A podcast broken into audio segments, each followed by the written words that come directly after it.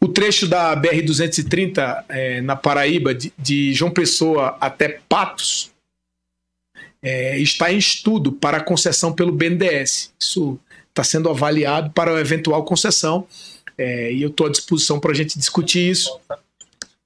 Tem algumas fotos da obra, vamos mostrar daqui a pouco. E o benefício também não precisa dizer, todo mundo conhece, essa é a principal espinha dorsal do estado da rodoviária do estado da Paraíba.